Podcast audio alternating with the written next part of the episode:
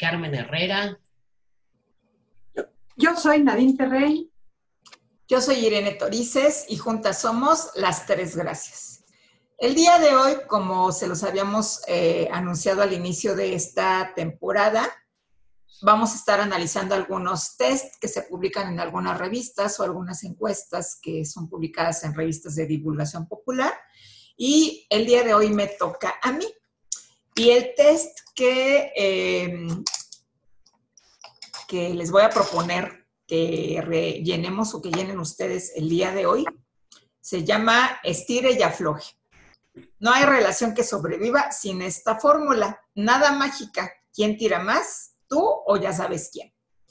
Es un test que salió publicado hace más de 30 años en una revista muy popular, juvenil, en ese entonces. Y digo juvenil porque no estaba dirigida propiamente a público adolescente por el tipo de contenido, pero sí para mayores de 17, 18 años en, adelante. Y voy a leer primero cómo eh, se hace el contexto para que al final discutamos un poco de cómo estos test pueden irnos guiando hacia la respuesta eh, esperada en las preguntas, ¿no? Primero vámonos entendiendo.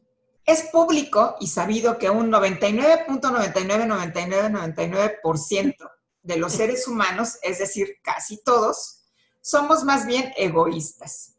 Esto, hasta cierto punto, es algo saludable, porque tiene que ver, entre otras cosas, con la seguridad en uno mismo y con el instinto de conservación. Solo que a veces nos pasamos de la raya a menos que tú seas ese 0.00001% que falta. Y mostramos la curiosa tendencia a convertirnos, convertirnos en yo, yo, esto es, queremos todo para nosotros. O como decía mi mamá, lo tuyo es mío y lo mío es mío. Cuando menos en una primera instancia. Esto se observa fácilmente en los niños, que son, digamos, seres humanos al natural. El dilema viene cuando establecemos una relación afectiva con otra persona y nos convertimos en una pareja. Aquí, supuestamente, todo debe cambiar y el equilibrio que debemos mantener es verdaderamente de minucia china. Fíjate, debemos olvidarnos de nosotros mismos, pero no tanto como para convertirnos en una eh, sombra jaloneada sí, en una sombra jaloneada. Debemos de pensar en el otro, pero no tanto que dejemos de pensar en nosotros mismos. Tenemos que cambiar el enfoque y considerarnos no tú y yo, sino nosotros.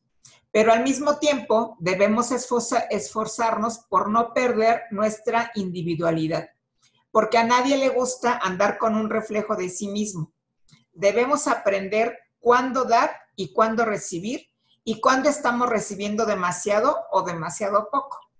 Y todo ello con la desventaja relativa de que debemos hacerlo por instrumentos, porque nadie nunca en ninguna parte nos enseña cómo diablos se mantiene en equilibrio una relación en pareja. Favor de no desanimarse, advierte el artículo. Este pequeño problema, aunque fundamental, puede arreglarse mediante la técnica del estire y afloje. Su nombre es bastante gráfico.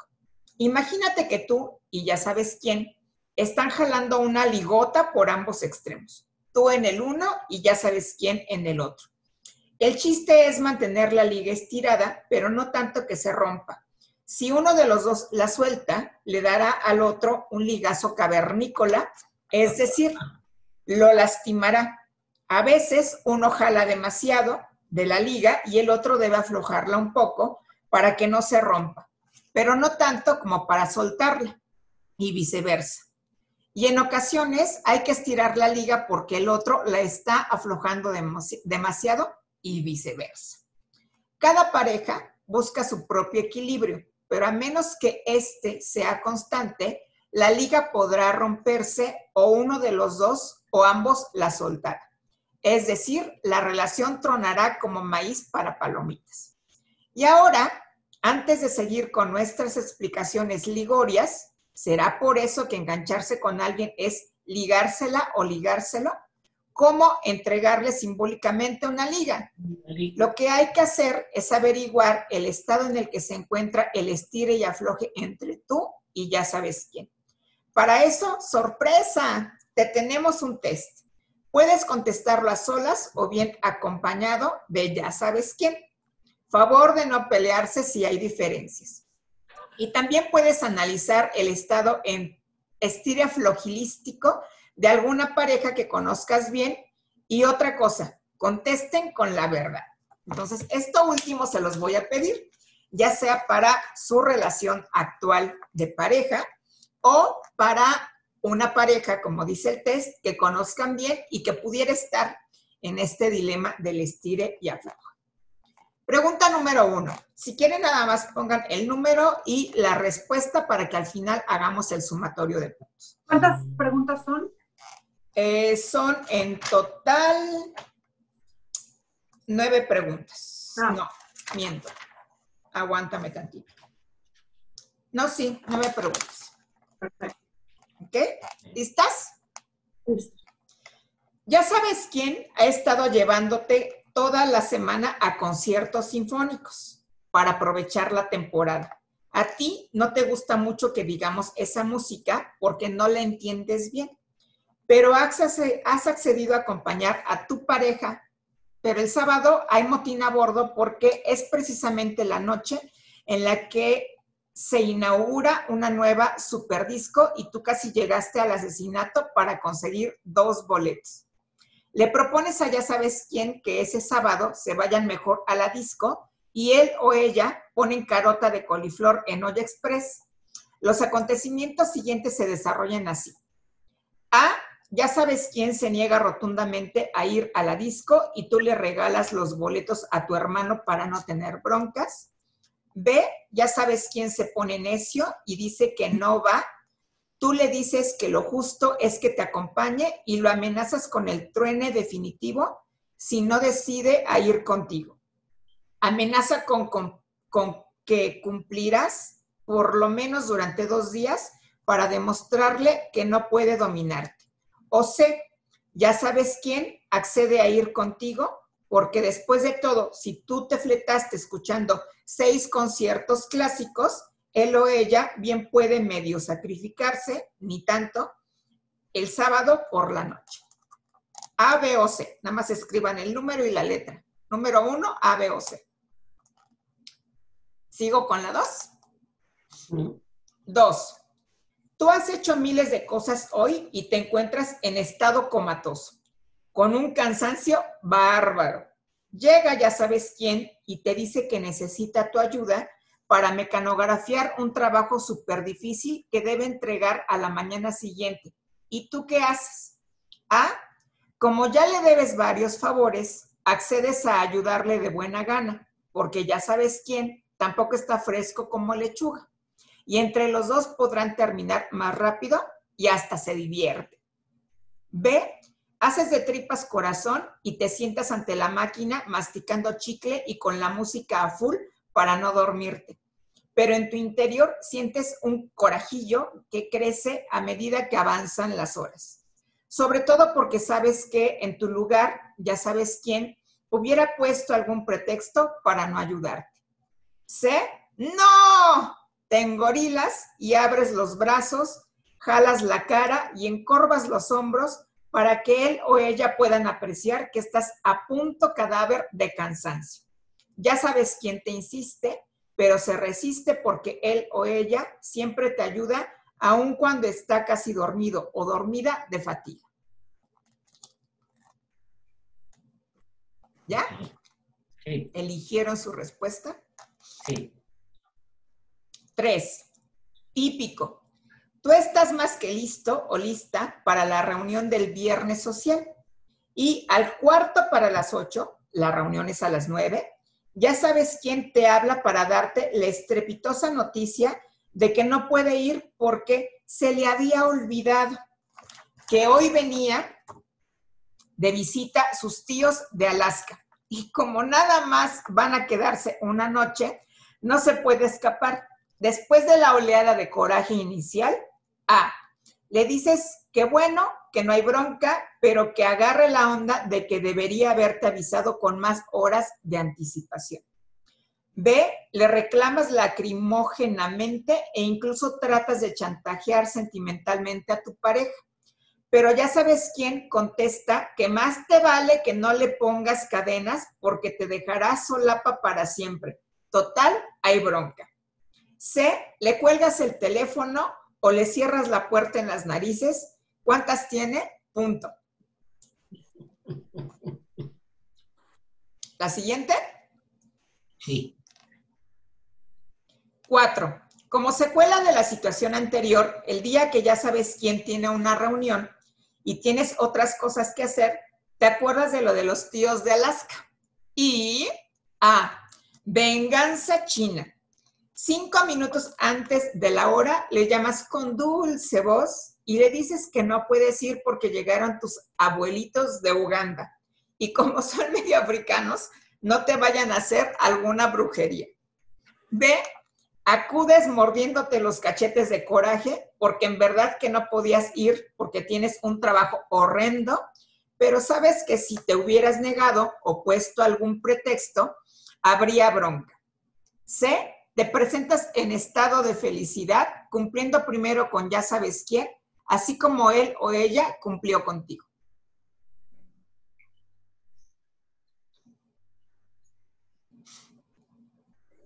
¿Sigo? Sí. Cinco. Con ese instinto especial que tienen los enamorados, detectas que ya sabes quién anda mirando con demasiada insistencia a otra persona, que también le hace ojitos. En materia de estire y afloje, ¿cómo actúas? A. Aflojas un poco la liga, le dices que si tiene tanto interés en la otra persona, que salga con él o con ella un día, porque tú tienes la seguridad de que ya sabes quién solo te quiere a ti y que si realmente la atracción hacia la otra o el otro es muy fuerte, te lo dirá a ver qué se puede hacer. B, estiras la liga un poco, le adviertes con mirada de búfalo, con cuidado con hacerte una jugarreta, porque se arrepentirá. Luego le sonríes como para que ya sabes quién lo tome a broma, pero ambos en el fondo saben que el asunto no tiene ninguna gracia. O C, estiras la liga al máximo y le haces una escena de celos a la menor provocación, aún sabiendo que ya sabes quién puede soltar la liga y darte un ligazo de los diablos. Seis. Ahora vamos al revés. Están en una fiesta y por angas o por mangas tienes que bailar con un chavo o chava que por casualidad se parece si es él a Chayanne y si es ella a Sasha. Es decir, está de agárrate. La reacción de tu pareja es A. Celos polinesios. Te saca prácticamente de la greña antes de que acabe la canción y te arma un drama de aquellos. B. De buena onda. Te deja bailar lo que tú quieras y él o ella se pone a bailar mientras, mientras con otra persona, no para darte celos, sino para no quedarse como estaca. Transcurridas algunas canciones, y si tú no das color de querer dejar al gemelo de Chayanne o a la gemela de Sasha, ya sabes quién va por ti, se presenta y te saca a bailar. C. Refunfuñe secreto. Se abona en un rincón y se dedica a mirarte con ojos de buitre de las montañas. Toda su actitud grita, va a haber bronca, y ¿Siete? A ver, normalmente las discusiones que se suscitan alguna vez entre tú y ya sabes quién, ¿cómo son? A, ya sabes quién se dedica a escuchar y tú hablas por los codos. Si hay bronca, gritas. B, ya sabes quién habla y habla y habla y tú apenas puedes decir dos palabras porque te interrumpe. Si hay bronca, grita. C, más bien son diálogos porque procuran escucharse mutuamente. Si hay bronca, están callados como esperando que se les pase el coraje para hablar. En la prosaica cuestión financiera, hay veces que tú traes dinero y a veces que es, ya sabes quién, quién lo trae. Analicemos ahora los dos casos. Entonces, primero respondan la 7 y este sería el intro para las últimas dos preguntas. Entonces, repito, en la prosaica cuestión financiera, hay veces que tú traes dinero y veces que es, ya sabes quién, quién lo trae. Analicemos los dos casos. Es la 8, ya sabes quién, trae dinero y tú andas más pobre que una rata. Cuando salen, digamos, a tomar un helado, A, ya sabes quién se porta con generosidad y te invita a lo que quieras. Tú lo aceptas pensando en, en que cuando tú tengas, corresponderás. B, pides el helado más caro que hay en el menú, porque ya sabes quién tiene la obligación de tratarte bien. C, ya sabes quién propone una vuelta por el parque, porque no le gusta mucho compartir su lana contigo. Nueve, y cuando tú traes dinero y ya sabes quién anda en la quinta chilla, A, te entra la codería ¿Por qué tienes que gastarte toda tu lana en una sola salida? B. Llegó el momento de compartir. C. Ya sabes quién se porta exigente y al final del día ambos están igual de pobres. Y hace rato les mentí, son 10. La 10. Total que la situación es como sigue. Cuando menos en un 70% de las veces a, tú cedes. B, ya sabes quién cede. C, unas veces tú, otras veces ya sabes quién, más o menos parejo el asunto.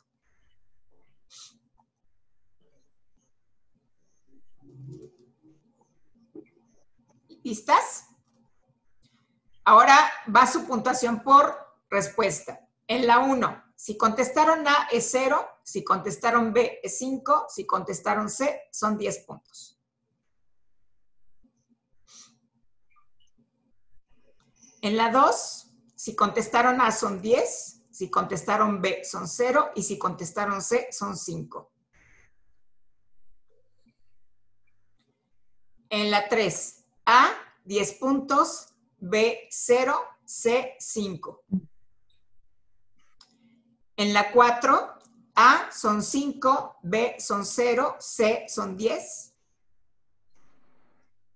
En la 5, A son 10, B son 5, C son 10, son 0, perdón.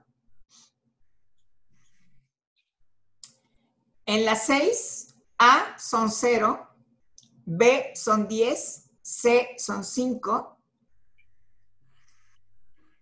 En la 7, a son 5, B es 0, C son 10. En la 8, A son 10, B son 5 y C son 0. En la 9, A son 5, B 10 y C 0. Y en la 10, A es 0, B son 5 y C son 10. hagan su suma y me dicen cuántos puntos tiene cada una, independientemente de que sea una situación personal o de una pareja que conocen a profundidad. Para que veamos qué dice el test en las respuestas, ¿no?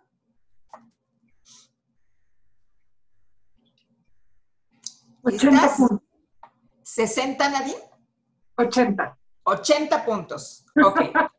de 70 a 100 puntos. No podemos decir que tengan un equilibrio perfecto, porque nada hay perfecto en el planeta, con excepción quizás de las malteadas de chocolate, pero le están haciendo bastante bien. La liga que hay entre ustedes está bien estirada, sin forzarse y sin aflojarse demasiado. No sé cómo le hicieron, pero han logrado tener una comunicación fuera de serie que les permite enterarse y controlar a cada momento cómo anda la relación. Entre ustedes las cosas son parejas. Hay una auténtica democracia. Mari Carmen. Igual 75, no 80, 75. Bueno, pues ahí está la cosa. Ok. Pero bueno, ¿quieren escuchar de 0 a 30 puntos qué dice este fantástico test? Ajá. Si sumaron de 0 a 30 puntos, el estire y afloje está bastante disparejo. Ya sabes quién se la pasa estirando y tú te la pasas aflojando. Y cuando llegas a estirarla, lo haces con toda tu alma. De modo que la liga rara vez está en equilibrio. Sobre todo porque tú te sientes bajo el dominio de tu pareja dices que si demasiadas veces, que sí demasiadas veces y llevas en general todo el peso de la relación. Porque ya sabes quién tiende a no molestarse mucho en poner de su parte para que todo funcione. Seguramente es más egoísta de lo estrictamente saludable y probablemente así se sentaron desde el principio las bases de la relación. Ya sea porque nunca hablan de lo que les molesta o porque tú tienes miedo de que tu pareja te mande a freír espárragos. Con el objeto de evitar resentimientos por tu parte, sería bueno que tuvieras un diálogo con ya sabes quién para decirle que no te parece justo que seas tú siempre quien da y ya sabes quién, quien recibe. Si sigues tirando esa liga, un día de estos puede llevarse una sorpresa y lo más seguro es que no sepa ni por qué. Y quienes puedan tener de 35 a 65 puntos, en este caso el asunto se carga para el otro lado. Tú eres quien estira la liga la mayor parte de las veces y ya sabes quién se las ve negras para complacerte. En una relación lo importante no es quién manda, sino el hecho de que los dos decidan, aporten y reciban por igual, porque, después de todo, para eso son dos. El hecho de tener a alguien sometido no puede ganarte el amor sincero de esa persona. Se te recomienda aflojar un poco tu liga y llegar a un entendimiento con ya sabes quién, que seguramente tendrá algunos rencores que desahogar. Deben establecer nuevamente las reglas del juego y jugarlo los dos, porque como están ahora, tú siempre ganas y ya sabes quién tiene que conformarse con perder.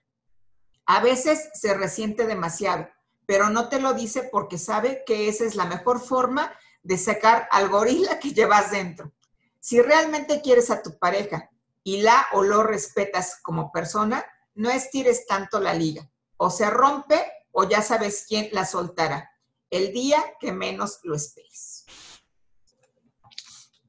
¿Cómo la ven?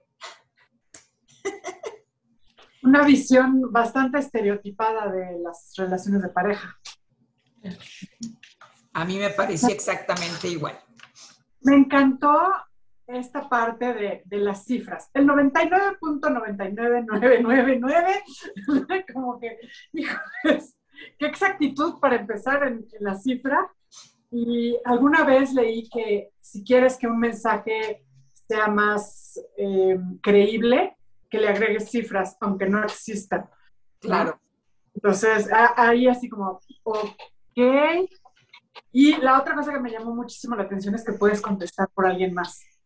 Sí, que es como hacer un juicio de una persona que a lo mejor, de una pareja que a lo mejor crees conocer a profundidad, que en realidad no conoces tanto, pero pues, bueno, a lo mejor tu mirada es distinta, ¿no? Pero que puedes incluso, pues, analizar como si fueras eh, psicoterapeuta o sexoterapeuta, el cómo anda su relación sin tener una entrevista con ellos de cómo va la cosa, ¿no? A lo mejor solamente sentándote a tomarte un café con ellos como pareja, si tú tienes, estás emparejada también, ¿no? Y por la edad a la que está dirigido esto, me imagino que a quien van a analizar es a los papás. Muy probablemente. Sí. Es factible. Es factible.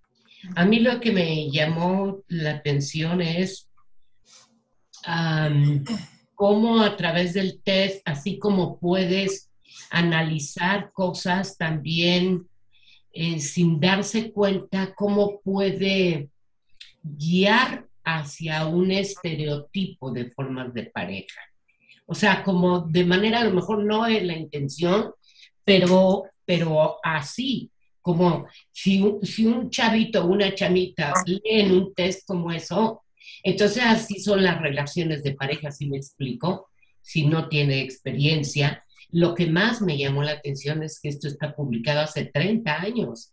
Entonces, si en estos momentos la perspectiva es que las relaciones de pareja no están funcionando o no está funcionando tal como las concebimos, se puede, puedo, puede verse cómo ante estas publicaciones se podía eh, eh, implantar o introyectar uh, este tipo de relación. Y, y, hay como, como varios estereotipos. Sí puede haber la parte conciliatoria y en la búsqueda de equilibrio, pero también hay eh, eh, como con mayor tendencia a las escaladas y a lo vengativo. Ah, tú me haces, bueno, pues yo jalo y te hago drama, ¿no? Y creo que la búsqueda en una relación de pareja será el equilibrio y la negociación, definitivamente. Como esta parte, lo último me gustó mucho, este dar y recibir. Este dar y recibir que sería como en algún momento una definición de del amor, ¿no? Un dar y recibir que en donde no se percibe quién da y quién recibe, porque este dar y recibir fluye. Es una definición, no me acuerdo ahorita el autor. Pero, este, ¿cómo, ¿cómo van marcando? Y desde hace 30 años, es un buen rato, 30 años, ¿no? Y yo les preguntaría si ustedes piensan que los nuevos tests han cambiado o lo único que se ha modificado en estos es el lenguaje que se utiliza para ser quizá más inclusivo, para, eh, pues bueno, ya ni existen, bueno, sí existen las máquinas de escribir, pero pues podemos ver incluso la antigüedad del test a partir de lo que dice, te sientas en la máquina de escribir y tecleas hasta que dan las 3 de la mañana. ¿no? Eh, insisto, si solamente lo que se ha ajustado es el lenguaje, pero siguen publicándose de tal manera que las personas puedan evaluar su relación a partir de un instrumento que no sabemos si está validado, que seguramente no, que no nos dan referencia de las credenciales de la autora, en este caso del test, y eh, y si efectivamente eh, en este estira y afloje, como le llaman en este, como llaman a este test, pues se siguen eh, perpetuando estas, estos roles rígidos en cuanto a la vinculación afectiva, porque además inicia ahí diciéndolo el test, ¿no? Es como para ver afectivamente cómo anda tu relación y al final terminan no hablando de nada de los afectos sino únicamente de una relación de poder en la pareja. ¿Quién tiene más, quién tiene menos y quién tiene este poder relativamente equilibrado? Claro, quién estira más. Eh, yo, he trabajado algo en, el tema de, la construcción de pruebas psicométricas. Y eh, algo que, vi en, en, este proceso hace unos 10 años, más o menos, un poquito más, como 15 años, digamos, eh, en el Inter, entre tu publicación y el, día de hoy, muchas pruebas se hicieron como de mm, autodiagnóstico, algunas pruebas, por ejemplo, de depresión, y que han utilizado estos mismos medios de las revistas, porque a la gente le encanta hacer pruebas y ver cómo está y, en qué nivel se, se, ubica con respecto a quién sabe qué escala, porque esta prueba, claramente, esa escala está es poco digamos digámoslo así. Construir una prueba es un trabajo brutal. Así es. Brutal, brutal. Necesitas tener cantidad de sujetos para para probar cada reactivo, para ver dónde, si sí mide o no mide, y después para hacer estas escalas, eh, estas eh, como eh, la evaluación estandarizada, que puedas saber con respecto a la población dónde te ubicas. Es, es un trabajar, es muchísimo trabajo. Cosa que para unas publicaciones mensuales o semanales, pues no les alcanza económicamente, ni en tiempo, ni, o sea, se necesitan muchos recursos para hacer una prueba. Pero muchas veces sí hay pruebas que, necesita, que, son eh, compartidas con estos medios precisamente para que se divulguen y la gente pueda autoevaluarse y entonces tenga un poquito más de conciencia sobre su salud mental o, incluso física y pueda acudir a atenderse. Por ejemplo, una prueba muy clara son las pruebas de depresión, ¿no? Las de depresión de Beck, que muy, eh, muy fácil encontrarlas incluso en, en, línea, hacer una autoevaluación y decir, sí, sí estoy deprimido, y entonces generar una, una conciencia para llegar a, a, atenderte. Creo que, que la finalidad es lo que tendríamos que ver Aquí la finalidad de esta prueba es, es una, un entretenimiento, ¿no? A ver, ¿cómo estás con tu pareja? Y si saliste así, ay, la recomendación es que le aflojes tantito a la vida o que le estires tantito a la vida, ¿no? Y nunca te dicen ve a psicoterapia. Y además no dicen cómo estirar o cómo aflojar la vida. ¿no? Si, si eh, la prueba pudiera decir, oye, este, estás en este rango, acude a terapia, si estás en este otro rango, cuida estos aspectos de tu vida o este, revisa esto y esto, o aplica tales técnicas de comunicación, qué sé yo, ¿no? Este, entonces sí diría, hay un poquito más de trabajo detrás. Y entonces, finalmente, estas claves que tú mencionas, la referencia del autor, ¿quién desarrolló la prueba? la, Perdón. La, la este, escala de depresión de Beck tiene el nombre del autor. Es la escala de, de Beck. Y además así la identificamos, por lo menos en el mundo de la, de la psiquiatría y de la psicología, es la escala con ese nombre. Eh, y, y, casi todas las escalas tienen como un nombre que lleva el nombre del, del autor o que tiene una referencia a la universidad donde se desarrolló, qué sé yo, ¿no? Este, y lleva, las cifras son cifras que son em, estos porcentajes, por ejemplo, el 99.9999, esa, esa cifra está hablando del 100% en realidad, nada más es como para llamar la atención. Las cifras que te puede dar una, una prueba son más realistas.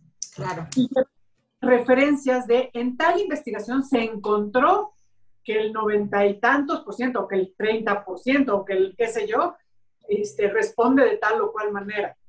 Entonces, eh, esto, es, esto lleva detrás como toda la investigación con las referencias de esas investigaciones y que además eh, esas referencias son encontrables. Sí, no te las inventaste, ¿no? O sea, como los papás de los abuelitos de Uganda o los tíos de Alaska. Eso no te... los tíos de Alaska y los abuelitos de Uganda, está buenísimo. Sí, entonces, eh, eh, y esto que dices de los tíos de Alaska y los abuelitos de Uganda, también es que las pruebas necesitan eh, tropicalizarse, se llama, es decir, adecuarse a las personas a las que se va a aplicar la prueba. Si la prueba se desarrolló en Suecia, pues va a tener referencias a la nieve y a cosas de Alaska posiblemente. no está tan cerca, pero bueno, este, cosas de frío y qué sé yo, que aquí no entenderíamos. Y entonces necesitamos adaptarlo a lo que estamos. Esta, esta pregunta de, de la sinfónica toda la semana, ¿no? Los conciertos este, de música clásica, no es adecuado a la edad de los integrantes, ¿no? O sea, uno sí se va de fiesta y el otro quiere oír conciertos. Como que no, no checa. Claro que lo que están diciendo es algo como muy dramático de, de extremos, ¿no? A alguien le gusta una cosa y a otra cosa. Pero además ni siquiera una prueba real ni siquiera pondría esos ejemplos, ¿no? De el, concierto. Tendría que ser algo de tú, algo que a ti te gusta y algo que le gusta al otro. Porque si pones ejemplos así, la gran mayoría no va a caber en el ejemplo. No importa cuál sea. La, eh, eh, la fiesta, irte a la, a la disco, dice, ¿verdad? Esa la palabra dice. Ya nadie dice a la disco. Pues es que fue hace... Sería el antro, por eso, por eso decía yo, pues, esto, que también esto entra en la parte de tropicalizar el, el instrumento, ¿no? O sea. Así es. Este, pero no pondrían ejemplo de a ti te gusta ir a la disco y a él le gustan los conciertos. Dirían más bien lo que a ti te gusta y lo que al otro le gusta, sin, sin especificar, porque mucha gente diría, pues a mí la verdad es que no me gusta la disco, o a mí no me gustan los conciertos, o a la otra persona, la verdad es que lo que le gustan son las carreras de coches, por ejemplo. Por ejemplo. Y, entonces, pues, o, el fútbol, yo estoy hasta acá del fútbol, o sea, depende de de cada, y entonces no puedes ponerlo porque de pronto es al revés, a la que le gusta el fútbol es a ella y a él no le gusta el fútbol. Entonces sería algo como más genérico de, y estuvieron haciendo una actividad que a él le gusta y que tú cediste en hacer porque a ti no te gusta y, este, y la otra situación es hacer lo que a ti te gusta y lo que a él no te gusta para que todo el mundo lo entienda y encaje y cada quien ponga su ejemplo. Ah, y, eh, una, algo que estás, eh, todo esto que estás mencionando, Nadine, es muy importante de cómo se elabora un, un instrumento de medición o para un test.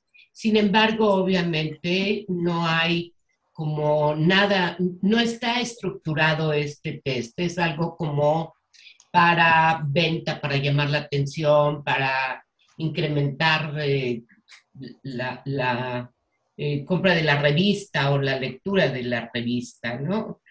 Pero es eh, como lo más esencial es, para mí, es cómo, cómo se va conformando o metiendo en la gente esta parte, porque es igual como se ha hablado, la música es como eh, como las telenovelas o como las series o algo que se van introyectando, y esto está comprobado, en, en las personas y que van siendo un, un, modelo. Y esa es la parte, como, como mencionaban, no hay como una medición de decir, oye, este, tu relación parece tener conflictos y necesitas eh, como eh, mejorar tu relación o la búsqueda o asistir a, terapia, etcétera. Esa es una parte bien importante, creo yo. Sí, es eh, la elaboración eh, que lleva años de un instrumento, y, pero sobre todo la validación de ello, ¿no? Hay muchísimos procesos para validar un instrumento eh, porque además la gente, como, como dijiste también, Nadine, la gente busca así como respuestas, como lo más fácil. Denme una respuesta de cómo estoy, ¿no? A ver, eh, qué tan deprimido o qué tan bien estoy en mi relación o no. Y esto es por lo que seguía. Lo curioso es que es por lo que seguía. Entonces, esa parte sí será como importante llamar la atención y decir, hey, eh, todo esto se requiere. Entonces, sí busca como test realmente es, eh, validados, científicos y que tengan todo un sustento de estructura como para poder conocer más de ti. En esta parte donde la gente anda buscando como respuestas rápidas, ahora que como doctor Google o cosas como estas, ¿no? Entonces sí, sí creo que lo más importante es que la gente tome en cuenta estos, estos puntos que estás, tan importantes que estás mencionando, eh, para buscar artículos científicos que de pronto están accesibles, el de Beck, el de la depresión, el de ansiedad, etcétera, están accesibles al, al público pero que sí lleven, como esto que mencionó eh, también Irene, los autores, las referencias, las fuentes bibliográficas y cómo es que se validó. Creo que esa es la parte que, más, más necesitamos como llamar la atención a, quienes nos siguen, ¿no? Creo yo. Y, la otra parte es la parte divertida. Por eso están los TEDs. Es como el espejo con un disfraz de algo. Ah, mira, sí, soy el, el, gruñón que sacó 50 puntos. Porque yo no sé si les pasó a ustedes, al final cuando les di el resultado de, o les leí el resultado de, el parámetro de su resultado, eh, si dijeron, no, no, estoy tan mal. Esa es la otra parte. Generalmente, y a mí me parece que quizá les pasa también a ustedes en la consulta cuando aplican algún test, el que sea, alguno de sus consultantes, que la primera pregunta que nos hacen es, ¿estoy bien o estoy mal? Como si, y, bueno, también en mi caso, cuando menos es frecuente decir, saben, no hay respuestas buenas ni malas, ¿no? Esto simplemente es un parámetro que me va a permitir ver algunas cosas de ti, simplemente, ¿no? No hay más, ¿no? Eh, pero también es, eh, como, como decía yo, como empecé diciendo, eh, cuando lees que tus, tu relación pues está en un nivel de equilibrio que les va a permitir permanecer un ratito más, que no es garantía tampoco, si hay una sensación de alivio, en donde dices, ay, bueno, pues ahí la llevamos, ¿no? O sea, yo tan preocupada que estaba cuando inicié el test, que esa es la otra cuestión, o sea, también la ansiedad o el grado de estrés que puede generar el contestar una prueba de estas y darte cuenta de que el resultado no es el que tú esperabas o creías. Aunque bueno, pues también aquí se puede hacer trampa y entonces leer las respuestas primero, al final, e ir contestando conforme a lo que eh, acomoda más a un estado de salud en la relación.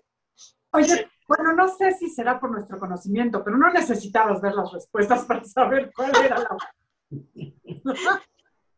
bueno, en este caso no. Sin embargo, eh, yo de, me confieso que en muchas ocasiones cuando encontraba estos test en las revistas y los contestaba, sí veía primero las, las respuestas, ¿no? Los, puntajes de las respuestas. Que eso es parte de, también notar que una prueba está bien, bien construida o no. Si te dice la misma pregunta, ¿cuál es la respuesta correcta? Claro. Pues es que... Es descartable la pregunta es que está mal construido porque todo el mundo sabe cuál es lo que tiene que, qué es lo que tiene que contestar para ubicarse. Entonces, sí, sí, este, sí hay una parte que es de entretenimiento, que es divertido, que, que nos gusta. Eh, es esto que digo, como mirarte en el espejo y ponerte el sombrero de payaso. ¿Cómo te ves con el sombrero de payaso? ¿Te ves con, este, con el traje de la abuelita? O, o sea, o con el disfraz de gorila. O con el disfraz de gorila. Es, es una parte de diversión que está padre y es ameno y, y nos gusta. Por eso, por eso publican test en las revistas. Así. Divierte eso, nos entretiene, nos gusta y lo buscamos. La otra parte es la parte seria, donde, a ver, este, esto es un juego, esto, a diferencia de, de la prueba divertida y jocosa, es una prueba seria donde sí te puedes ubicar en algún nivel y entonces eh, eventualmente tomar decisiones sobre tu vida, sobre tu salud, sobre eh, la vida de, la gente que te quiere, ¿no? Eh, pruebas, por ejemplo, de alcoholismo. Eso es muy importante. Si vas a hacer una prueba de alcoholismo para saber si tú o algún familiar tiene alcoholismo, pues es que eso te va a orientar a tomar ciertas decisiones para atenderte, para tratarte o este, para ayudar a otras personas a atenderse y tratarse. Cierto es. Y es como tener la diferencia y saber dónde está publicado, qué, cuál es el contexto de la publicación y desde, desde que si te empiezas a reír cuando empiezas a leer la introducción, bueno, pues ya sabes para dónde vas. Justamente. Pues esperemos que quienes nos vean o nos escuchen no se vayan al final del programa del día de hoy, sino que eh, se den a la tarea también de contestar, de divertirse junto con nosotras y de ver en teoría cómo anda su relación, pero no de manera científica, sino de manera jocosa. Entonces. Y la otra. Ah, perdón. Si tienen este, dudas sobre su relación, vayan a terapia. Busquen un especialista. un especialista. Y si tu relación de pareja no anda muy bien, vayan a terapia. Si tu pareja no quiere ir, tú ve a terapia, porque seguramente eso generará o cambiará cosas, de la manera en que te vinculas o qué es lo que está, qué es la parte que te toca a ti en tu relación de pareja. Así es. es importante. Muy bien. Perdón, Irene. Ahora sí nos vamos. Ahora sí nos vamos. Yo soy Mari Carmen Herrera, soy sexóloga y soy psicóloga. Yo soy Nadine Terren, soy psicóloga, psicoterapeuta y terapeuta de parejas. Yo soy Irene Torice, soy terapeuta ocupacional y sexóloga y juntas somos las tres gracias. Hasta la próxima. Hasta la próxima.